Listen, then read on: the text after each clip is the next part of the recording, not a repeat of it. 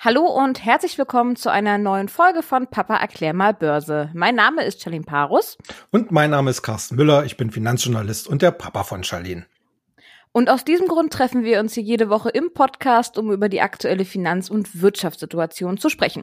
Wenn ihr auch mal unter der Woche was von uns lesen möchtet, dann geht doch am besten auf unsere Webseite www.börse-global.de, Börse mit UE. Da findet ihr übrigens auch alle Informationen über unseren Börsenbrief Future Money.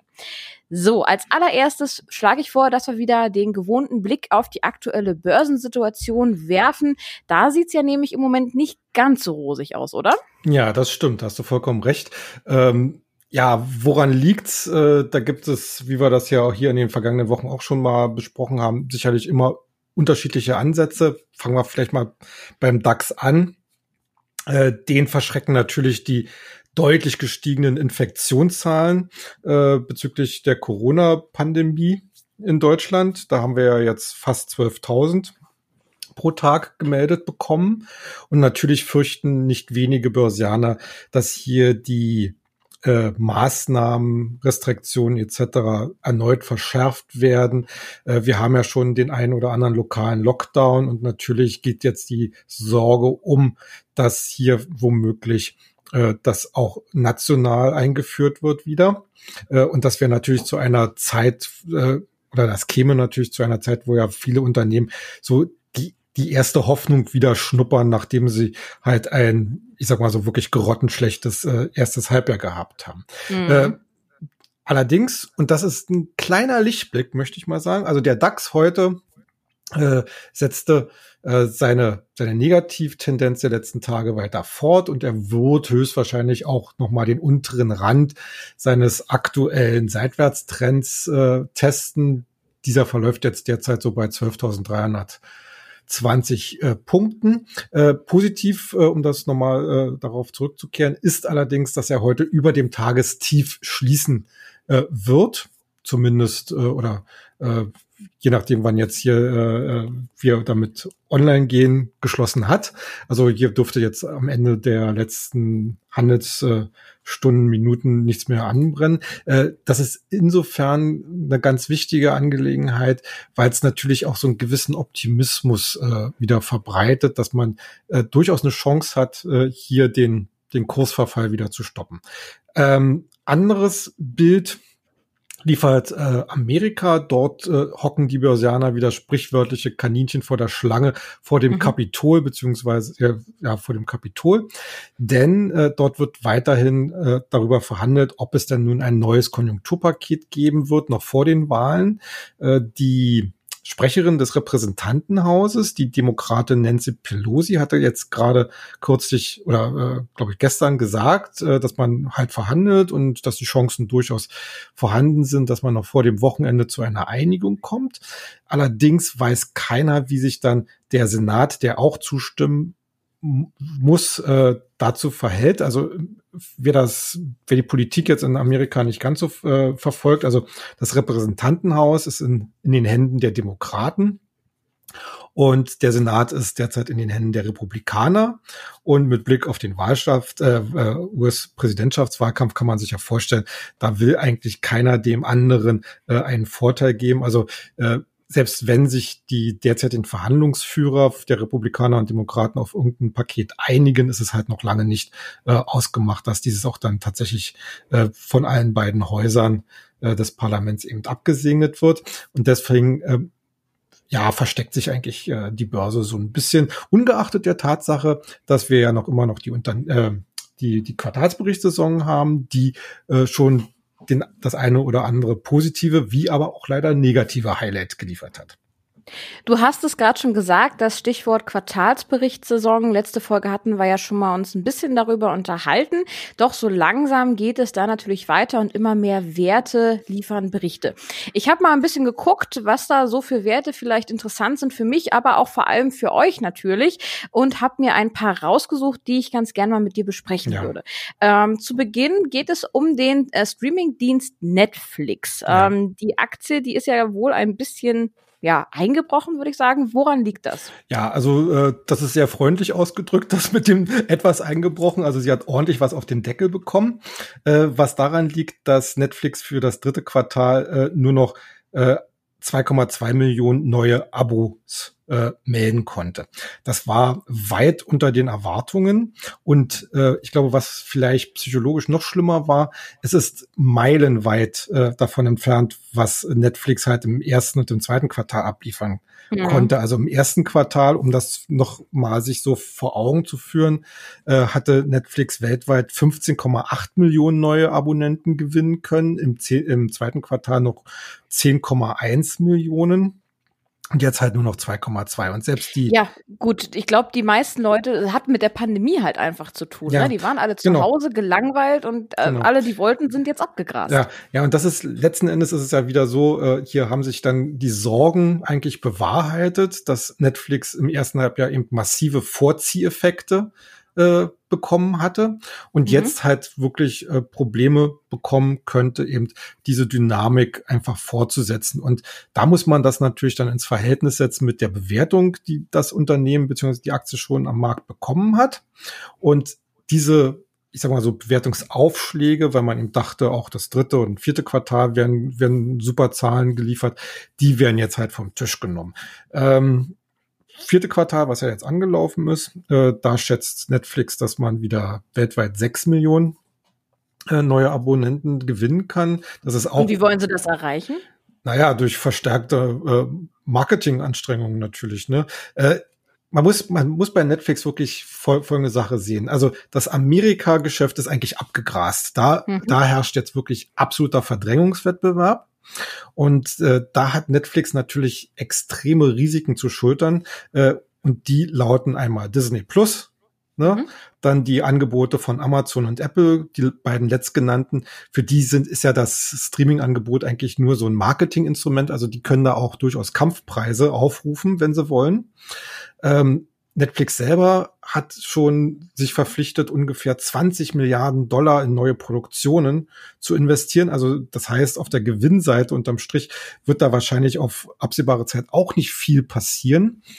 Und äh, das ist eigentlich so eine so eine Mischung, die, die der Börse halt gar nicht so äh, gefällt. Und äh, deswegen gibt's da jetzt momentan eben auch sowas stark auf den Hut mit der Aktie. Die muss ich halt wirklich erstmal wieder fangen. Also ich würde an eurer Stelle, wenn ihr Netflix jetzt mal so im Blick habt, schaut mal auf die Linie so im Bereich von, von 460, 470 äh, Dollar, ob sich äh, die Aktie da stabilisieren kann. Und dann denke ich mal, wäre es vielleicht auch wieder interessant, dort einzusteigen.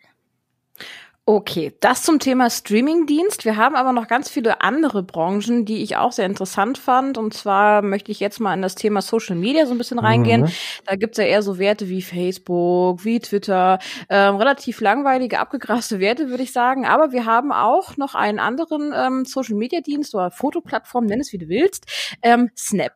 Ja. Beziehungsweise Snapchat. Ja. Wie sieht's denn mit der aus? Oh, äh, ich würde mal sagen Raketenstart. Äh, okay die haben jetzt auch gerade Zahlen äh, gebracht. Du hast, es, äh, du hast es ja schon angesprochen. Die konnten ihren Umsatz im Jahresvergleich um über 50 Prozent steigern. Ähm, und äh, die Reaktion der Börse war, dass die Aktie, und da mu muss ich jetzt wirklich mal auf, auf meinen Chart, den ich mir da rausgesucht habe, mal gucken. Äh, vor den Zahlen lag die Aktie bei, ich sag mal so knapp unter 29 Dollar. Äh, jetzt äh, liegt sie schon über 38 Dollar. Also das heißt, in, innerhalb von zwei Tagen 10 Dollar, äh, beziehungsweise ein, gut ein Drittel äh, mehr äh, zugelegt. Das ist natürlich jetzt ein bisschen viel des Guten, finde ich. Mhm. Also, Meinst du, die werden das auf Dauer halten können ja, oder ist es jetzt nur die Euphorie? Also ich glaube, da steckt jetzt ganz viel Euphorie drin. Äh, aber es gibt natürlich durchaus einen interessanten Ansatz, denn äh, ja, so eine, so eine Gaps, also so eine Sprünge, die müssen natürlich irgendwann auch mal wieder geschlossen werden. Das ist so charttechnisches Einmaleins. Aber bis es soweit ist, äh, das kann ja manchmal auch eine ganze Weile dauern und ist nicht unbedingt ein Automatismus. Ähm, für mich ist eigentlich ganz interessant äh, zu sehen, was traut man letzten Endes der Aktie tatsächlich zu Und wenn sie jetzt von dieser Euphorie-Hosse oder Rallye mal runterkommt und ein bisschen korrigiert und Marx sein in den Bereich von, von, weiß ich was, 32, 33 Dollar, äh, da wäre ich zum Beispiel dabei und sage, okay, äh, das wäre so ein Niveau für einen ersten Einstieg. Einfach, wenn man gesehen hat, die, die Aktie kann das leisten, mit den entsprechenden Zahlen und mit den entsprechenden Wachstumsperspektiven.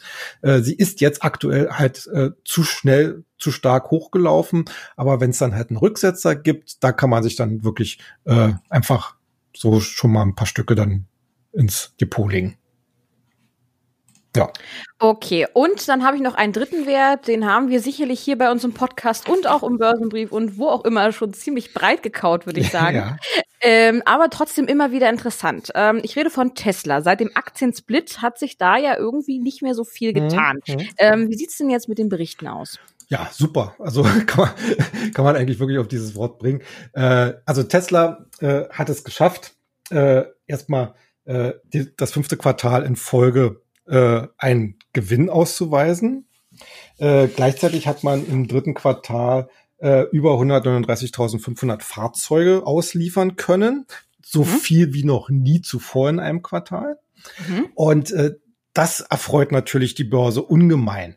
Äh, deswegen gab's äh, auch als äh, äh, Reaktion an der Börse eben äh, Kursgewinne, auch wenn die nicht ganz gehalten werden konnten. Und deswegen äh, ist es aber nicht ja, wie soll ich sagen, äh, das ist, das ist schon gut, dass hier nicht zu viel Euphorie aufkommt, sondern dass jetzt langsam sich wieder sowas gestaltet wie so eine kleine Trendumkehr, die, es mal, die man jetzt quasi begleiten kann. Also ich würde jetzt noch nicht einsteigen, um das mal so auf den Punkt zu bringen, aber äh, die Aktie nähert sich jetzt langsam wieder äh, in Richtung 450, 460 äh, Dollar. Und mhm. das wäre letzten Endes dann so für mich ein Niveau, wenn wenn Tesla das wieder erreicht, dass man da jetzt auch wieder dann äh, zurückkehren kann. Äh, denn letzten Endes zeigt ja Tesla, dass man äh, ja Fortschritte macht, sowohl was die äh, Auslieferungszahlen angeht, als auch äh, was was die Profitabilität angeht. Wir haben ja diese äh, vielen anderen Projekte, über die wir hier auch ja schon gesprochen haben, die weitere Wachstumsfantasie beinhalten. Also äh, Tesla geht nicht weg, um das mal auf den Tisch okay. zu bringen. Okay, sehr gut. Ähm, dann lass uns jetzt mal zu einem anderen Thema noch kommen. Und zwar ging es in der letzten Ausgabe unseres Börsenbriefes Future Money um digitale Zahlungslösungen. Ja. Mhm. Ähm, ja, vielleicht kannst du mal ein paar Sätze dazu sagen, was es da so Interessantes gibt. Ja, also äh, letzten Endes muss man einfach mal das so auf den Punkt bringen. Bargeld wird nach und nach äh, aus dem, äh, ich sag mal so, aus dem äh, Geschäftsverkehr verdrängt. Äh, mhm. Das gilt insbesondere auch äh, für den, für den privaten Konsum.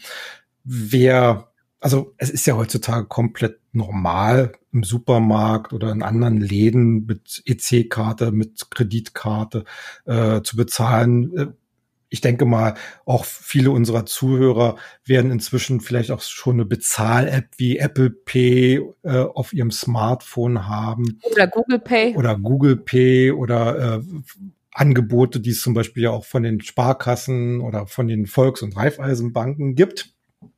Und das alles ergibt eigentlich ein, eine Branche, die natürlich äh, noch weitaus mehr zu bieten hat, äh, als nur auf, am sogenannten Point of Sale, also wie gesagt, an der, wirklich an der klassischen Ladentheke dieser Point of Sale macht bei den Anwendungen für digitale Zahlungslösungen natürlich noch immer den größeren Teil aus, aber es verlagert sich ja auch immer mehr ins Internet. Also äh, das, das, das Bezahlen in, auf irgendwelchen E-Commerce-Plattformen über Kreditkarte, über PayPal, äh, über andere äh, Zahlungslösungen ist heutzutage äh, ja gang und gäbe. Und, mhm. und dahinter steckt eine ganze Industrie, die letzten Endes äh, sowohl auf der Software als auch auf der Sicherheitsseite, äh, bei Hardware, äh, generell bei Dienstleistungen rund um Zahlungsabwicklung eben äh, unwahrscheinlich hohes Wachstumstempo aufweist. Und deswegen finden wir eigentlich, äh, dass äh, Digital Payment oder digitale Zahlungslösung Lösung eben auch so eines dieser Kern-Zukunftsthemen äh, sind äh, vor allen Dingen, weil ja hier auf der technologischen Ebene ja immer noch äh, vieles Neues möglich werden kann. Und äh, es wird auch im Markt selber noch viele Veränderungen zwischen den einzelnen Marktkräften geben, die jetzt gerade aktiv sind. Du hast jetzt schon eine Menge Einsatzmöglichkeiten von digitalen Payment erwähnt.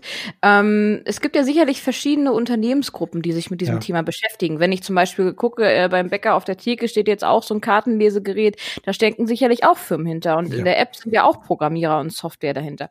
Mit was sollte man sich denn hier mhm. beschäftigen? Ja, also äh, ich sag mal so, mal ganz klar, also, also wer sich mit digitalen Zahlungslösungen äh, anfreunden will oder beschäftigen will, der kann wirklich erstmal so ganz basic anfangen. Die Kreditkartenfirmen, ne, so äh, Visa, Mastercard, American Express oder was man da so kennt, die mhm. bilden eigentlich wirklich so die ganz klassische Basis, denn äh, viele äh, Anbieter auf der Soft- und Hardware-Seite äh, basieren halt in der Hauptsache eben auf der Abwicklung von Kreditkartentransaktionen. So, jetzt ist es aber so, dass äh, immer mehr Firmen äh, an den Markt kommen, äh, die halt auch eigene Zahlungslösungen anbieten.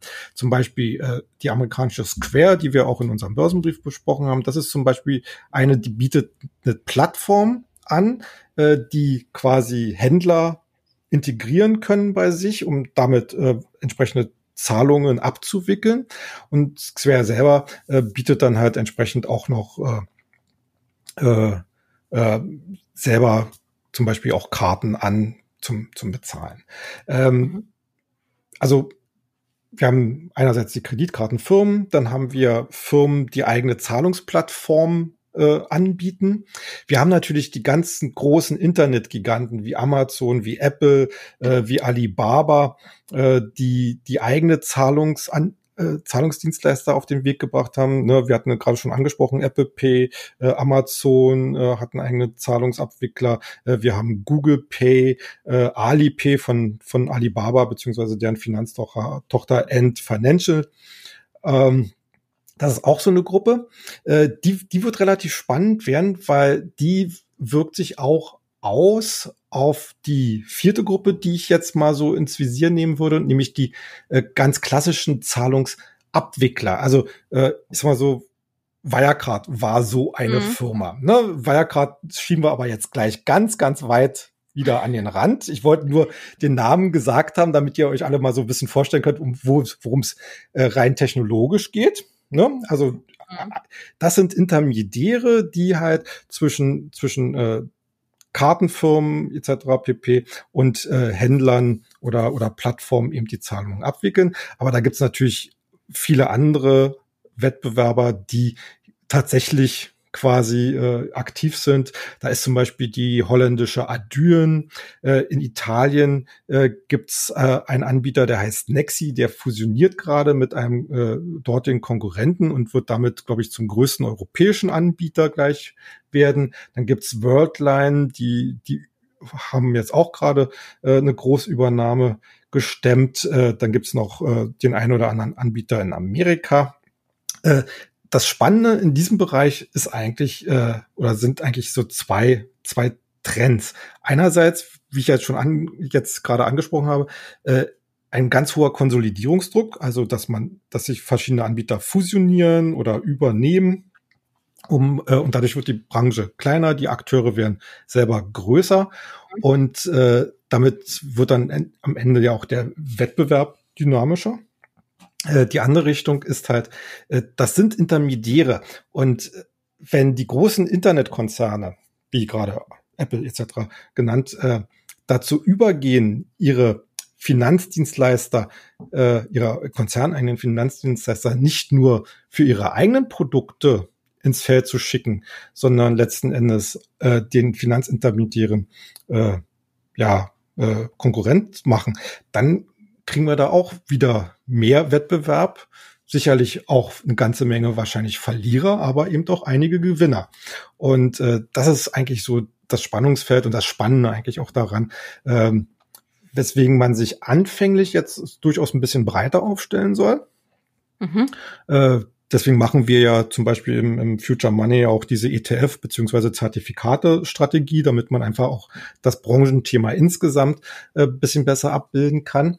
Ähm, aber äh, ja, da ist halt unwahrscheinlich viel Dynamik drin und das, denke ich mal, äh, wird auch äh, bei den bei den jeweiligen Aktienkursen äh, eine ganz spannende Angelegenheit werden. Du hast das Stichwort eigentlich gerade schon genannt, und zwar, wenn es darum geht, dass große Internetkonzerne eigene Zahlungsdienstleistungen anbieten, mhm. dann gibt's oft ähm, ja Gesprächsstoff und diesen haben wir jetzt gerade, nämlich bei Arndt Financial. Ich mhm. glaube, das ist der Dienst von Alibaba. Genau. Und der möchte meiner Kenntnis nach an die Börse. Genau. Genau. Genau. Wie also, sieht's da aus? Äh, also Ant Financial ist die, ist die Finanztochter von Alibaba und äh, deren Hauptasset ist halt Alipay, ist in, ist in Asien halt äh, unwahrscheinlich beliebt und bekannt und also mhm. neben WeChat äh, von, von Tencent halt das äh, meistgenutzte äh, äh, äh Zahlungs- äh, oder Zahlungsplattform. Ja, und die, die wollen jetzt an die Börse gehen. Äh, war so ein bisschen hin und her, weil, weil gerade die Amerikaner da äh, sehr kritisch äh, gegenüber China natürlich stehen. Wir hatten das ja schon zigmal hier diskutiert und jetzt mhm. das Vorgehen äh, der chinesischen Regierung gegen Hongkong. Ähm, da, da gibt es entsprechend republikanische äh, Senatoren in Amerika, die gerne End Financial halt auf die auf irgendeine schwarze Liste setzen wollen und dafür sorgen wollen, dass halt die Wall Street Firmen bei dem IPO jetzt dem anstehenden IPO nicht mitmachen. Äh, das IPO selbst äh, findet in einem Doppellisting statt in Hongkong und Shanghai, aber man kann sich davon also wir hier als Anleger in Deutschland äh, oder oder in der Schweiz und Österreich äh, können davon ausgehen, dass es dann irgendwo eine Notierung auch hierzulande geben wird, wahrscheinlich dann über irgendwelche ADRs oder, oder äh, andere Listings, die dann halt auf den Hongkong-Aktien basieren. Äh, also ich gehe davon aus, dass wir auch die hier äh, dann in Deutschland mal kaufen können. Ähm, das Spannende bei Ant Financial ist, äh, die werden momentan mit 250 Milliarden Dollar bewertet und wollen rund 35 Milliarden Dollar bei ihrem, bei ihrer Neuemission einnehmen. Damit würden sie mit Abstand das größte IPO in der bisherigen Börsengeschichte sein. Also das bisher größte war Saudi Aramco im letzten Jahr mit knapp 30 Milliarden Dollar. Also da werden jetzt nochmal gut 5 Milliarden draufgesattet. Und das heißt am Ende aber auch, wenn, wenn die das durchbekommen, dass eigentlich jeder in, äh, professionelle Investor, der etwas auf sich hält, wahrscheinlich da zumindest sich ein paar Stücke ins Depot legen muss, einfach. Mhm. So. Das ist, das ist eigentlich so erstmal so der Rahmen. Äh, aber natürlich werden auch andere Firmen, wie eben Apple, Amazon, Google, bla bla bla, äh, das ganz genau beobachten und schauen, äh, wie denn der Markt sowas aufnimmt. Und ich, und ich könnte fast darauf wetten, dass wir in den nächsten zwei, drei, vier Jahren Ähnliches dann von den Zahlungsdienstleistern in dieser genannten Konzerne ebenfalls sehen äh, können, denn nichts anderes macht eigentlich strategisch Sinn. Hm, okay. Dann noch mal ganz kurz zurück zu den Zahlungsabwicklern. Auf wen sollte man da denn jetzt ein besonderes Augenmerk legen und ähm, wo siehst hm. du da noch die Chancen dann? Ja, also ich würde ich würd auf jeden Fall, also unser jetziger Favorit ist PayPal, ganz, ganz mhm. klar. Äh, PayPal hat wahrscheinlich jeder schon mal äh, gehört oder auch vielleicht, äh, viele haben es vielleicht auch schon genutzt. Ich denke schon. Ähm, also da ist unwahrscheinlich viel Dynamik drin in diesem Unternehmen, auch was die Strategie angeht. Die haben ja jetzt, dieser Tage haben sie ja neue Schlagzeilen gemacht, dass man jetzt über PayPal zum Beispiel auch Bitcoins oder Kryptowährungen handeln kann, also kaufen und mhm. verkaufen. Das ist, das ist was richtig Innovatives. Also ich persönlich bin kein Fan von Kryptowährungen, aber äh, äh, ich sag mal so, wenn es einer Plattform gelingt, das äh, sozusagen aus dieser äh, doch sehr undurchsichtigen Nische herauszuholen äh, mhm. und, und in den eigenen Dienst zu implementieren, ist das schon eine ganz spannende Angelegenheit. Mhm. Und da zieht man, glaube ich, auch richtig gut Kapital an. Äh, wie gesagt, PayPal an sich ist relativ breit auf, aufgestellt. Also man kann ja nicht nur über die bezahlen, sondern es gibt ja auch Kreditfunktionen. Äh, PayPal hat auch äh, äh, Tochter oder beziehungsweise Marken, die zum Beispiel aller Western Union äh, das, das Geld verschicken im Ausland äh, übernehmen können oder, oder das, äh, man kann ja auch über PayPal dann äh, selber Geld empfangen oder senden. also, also da ist die, ist die Produktpalette schon sehr gut ausgefeilt. Äh, und das gefällt mir eigentlich sehr gut und deswegen äh, finde ich halt auch die PayPal-Aktie äh, sehr, weiterhin sehr aussichtsreich.